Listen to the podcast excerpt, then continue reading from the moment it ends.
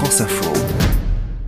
L'info qu'on ne pouvait pas rater, Olivia Leray, ça va mieux. Oui, je crois qu'on peut le dire officiellement, notre Jean Castex ne nous avait pas menti. Pas tout à fait surprenant, effectivement, qu'en conséquence, euh, on soit euh, sur la bonne voie pour retrouver une vie normale. Bah non mais c'est vrai, on est sur l'autoroute de la good vibes là, les États-Unis qui rouvrent leurs frontières début novembre aux voyageurs internationaux vaccinés et testés. Chez nous, le déconfinement à la Réunion et Emmanuel Macron qui envisage de lever le pass sanitaire dans certains territoires.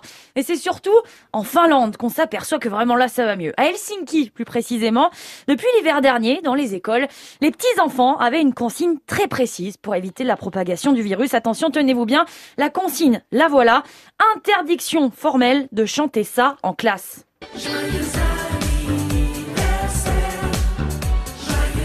Il le chante en français? De chanter le joyeux anniversaire qui Pardon. donne ça en finlandais. Ah, je vous ai cassé votre effet, je suis désolé. Non, On peut le réécouter peut-être une deuxième merci pour fois votre soutien. Euh, donc en finlandais ça donne ça. C'est pas mal. On le remet? Vous voulez le remettre? Oui, on va le remettre, on va le réécouter. C'est pas tous les jours qu'on entend bon anniversaire.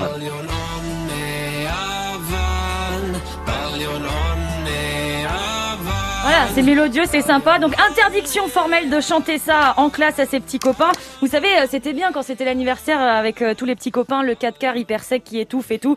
Euh, quand on prend, on- quand on en prend tôt, et ben ça, interdiction formelle. Alors, il fallait, je cite, fredonner, lèvres closes pour festoyer du genre Joyeux anniversaire. Je vous le fais pas en finlandais parce que voilà.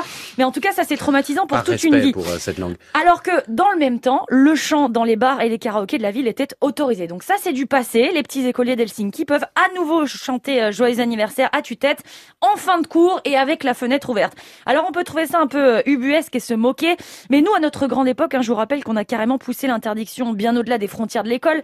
Souvenez-vous, c'était pas plus tard qu'en mars 2020 dans les Hauts-de-Seine. Le 25 mars, Noémie décide d'aller faire ses courses avec ses deux enfants en bas âge, mais une fois devant le magasin, Il me dit non, vous pouvez pas rentrer avec les enfants. C'est comme ça, c'est la loi. une situation qui se Interdiction euh, aux enfants de rentrer dans certains supermarchés, c'est tout à fait illégal, mais ça a existé un tout petit peu plus tard, en septembre 2020.